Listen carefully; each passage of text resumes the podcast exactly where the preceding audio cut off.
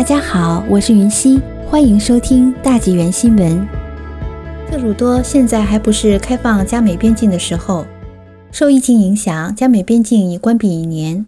最近人们热议关闭长达一年的加美边境是否很快会重开。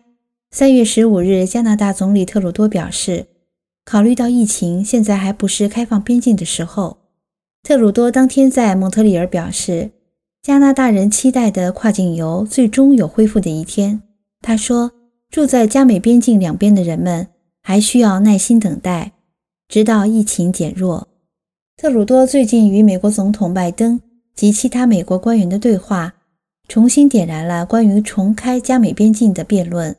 拜登谨慎地希望加快疫苗接种工作，将使美国人在七月四日国庆周末之前以小组形式聚集。纽约国会议员布莱恩·希金斯表示，届时应该有可能重新开放边境，在五月底之前会部分开放。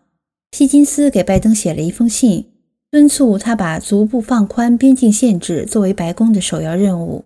不过，很明显，这并不是总理办公室目前考虑的首要问题。